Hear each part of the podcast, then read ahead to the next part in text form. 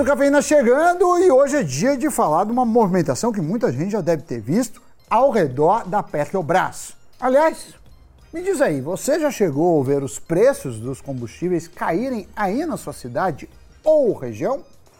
Hoje é dia de falar desse assunto e explicar o tal do PPI que ficou nas manchetes dos jornais. Vem com a gente.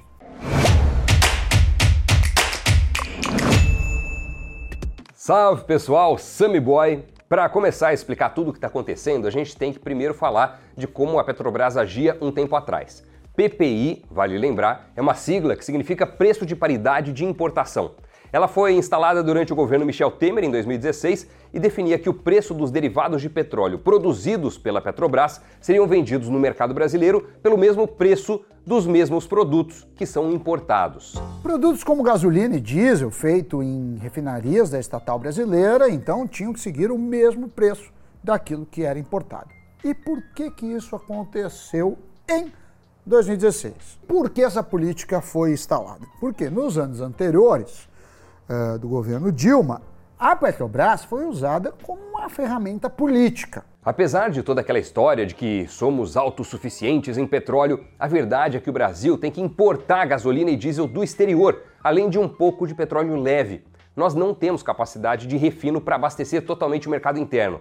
Boa parte das refinarias brasileiras é antiga, da década de 70, e não possui a capacidade de refinar o petróleo pesado, que é o mais encontrado aqui no Brasil. O nosso país atualmente produz bastante petróleo. Isso é verdade. Mas por conta de tudo isso, a gente tem que comprar produtos de fora. Agora, no primeiro trimestre de 2023, por exemplo, a Petrobras importou 204 mil barris por dia de petróleo 80 mil barris de diesel e 39 mil de gasolina. Ela exportou, contudo, bem mais. Foram 887 mil barris por dia. Durante o governo Dilma, houve todo um desastre econômico e a inflação saiu do controle.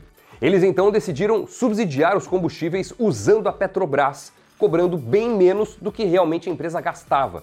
Só que isso, obviamente, gerou um problema enorme para a estatal. Ela passou a ter prejuízo, prejuízo, prejuízo. E aí ficou com uma dívida gigantesca. O PPI veio para acabar com isso e evitar que a estatal e seu caixa fossem utilizados para fins políticos. Os preços dos combustíveis têm muito impacto na visão de como as pessoas enxergam o governo, pois eles doem diretamente no bolso na hora de encher o tanque. Além disso, por conta do frete, eles têm impacto direto em praticamente quase todos os produtos consumidos. Enfim, a Petrobras então deixou de vender combustíveis mais baratos do que aquilo que ela pagava para importar. Ela tinha que seguir esse parâmetro. Com o tempo, a companhia conseguiu se recompor, ajeitar seu balanço e acertar boa parte das suas dívidas. Isso com uma leve ajuda da alta do petróleo e também se desfazendo de alguns ativos, incluindo refinarias. Agora, o que acabou foi essa necessidade de fixar o preço dos combustíveis vendidos pela Petrobras ao preço que a empresa paga para importar parte do que vende. Isso abre um pouco de espaço para a Petrobras ter prejuízo, mas que até então não assustou tanto. A interpretação, pelo menos por enquanto, é que as mudanças não serão tão drásticas como já foram no passado. O que a estatal vem falando é que vai atuar para não perder vendas no Brasil. Depois da crise, como a gente comentou, a petroleira brasileira vendeu duas refinarias. Agora, a Petrobras argumenta que vai usar toda a sua vantagem operacional para segurar sua posição no país. Isso possivelmente implica em cobrar preços mais baixos do que as concorrentes. Mas o presidente da Petrobras defende que não vai fazer política com a empresa. Os preços, de acordo com ele, não serão jogados para baixo para subsidiar combustíveis, mas sim ficará de olho no ganho de mercado. Haveria então um limite para a queda, pelo menos em tese, mas se isso vai ser aplicado ou não é outra questão. De qualquer forma, houve um recuo nos preços dos combustíveis que foram sentidos na bomba.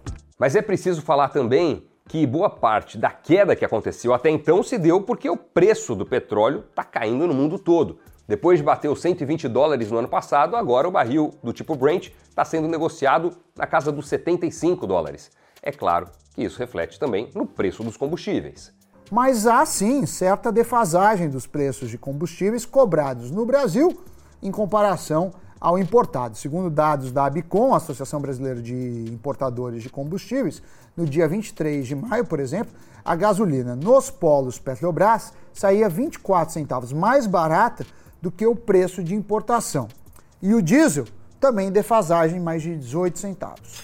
Se essa diferença é fruto da Petrobras estar atuando para ser mais competitiva ou mantendo o preço baixo com fins políticos, futuro dirá. Por enquanto, analistas de investimentos estão se mantendo cautelosos, esperando para ver como a empresa vai se portar e se a defasagem irá aumentar muito mais, o que provavelmente geraria prejuízos. Para o consumidor, também não é fácil avaliar se a mudança é positiva ou negativa. Se a Petrobras manter uma política sustentável para garantir o mercado, pode ser que haja benefícios no longo prazo. Agora, o passado mostra para a gente que subsidiar combustíveis não é exatamente uma boa ideia. A estatal, uma das maiores empresas do Brasil, ficou muito perto de quebrar. É, e quebrar petroleira parece até piada, né? Mas e vocês, já sabiam o que era o tal PPI que tanto vem se falando nos noticiários? O que é que vocês estão achando da questão da mudança política de preços? O que importa é só o preço final na bomba ou tem outras coisas que precisam ser levadas em conta? Comentem aí que a gente gosta muito de saber a opinião de vocês, viu? Desde já, muito obrigado e não acabou não, agora tem o giro de notícias. Bye. Quanto vai ser o imposto estadual para compras de brasileiros na Shine, Alibaba e outras lojas de fora? Os estados brasileiros decidiram unificar em 17% a alíquota do ICMS, que incide sobre compras feitas em sites estrangeiros de varejo. Segundo o diretor institucional do Comitê Nacional de Secretários de Fazenda dos Estados, o percentual equivale à menor alíquota vigente hoje entre as unidades federativas. Apesar do acordo, não há prazo para que a decisão seja formalizada formalizada e colocada em prática. A Apple deve apresentar um óculos de realidade mista, capaz de mesclar para a realidade com imagens virtuais. A novidade deve ser anunciada na Conferência Anual de Desenvolvedores de Software nesta semana. O presidente executivo da Apple, Tim Cook, e o da Meta, Mark Zuckerberg, estão disputando para definir como os consumidores irão utilizar a tecnologia em que os mundos real e digital se misturam. A Amazon.com está em negociações com vários provedores de telecomunicações para oferecer serviços de telefonia móvel de baixo custo ou possivelmente gratuito para assinantes Prime nos Estados Unidos. A informação foi repassada por fontes a Bloomberg News. O objetivo seria oferecer planos por 10 dólares por mês ou menos, de acordo com a reportagem. Notícias giradas, espero que tenhamos conseguido ajudar a você entender toda essa questão envolvendo a Petrobras. E se conseguirmos, peço um reconhecimento em forma de inscrição, de like, de ativação do, do sininho, certo, Doni? E claro, você pode comentar também se não gostou, aqui é tribuna livre. Obrigado pela audiência, Doni, valeu pela parceria e até a próxima. Tchau, tchau. É isso, Sammy Boy, valeu meu caro pessoal, até o próximo programa. Tchau.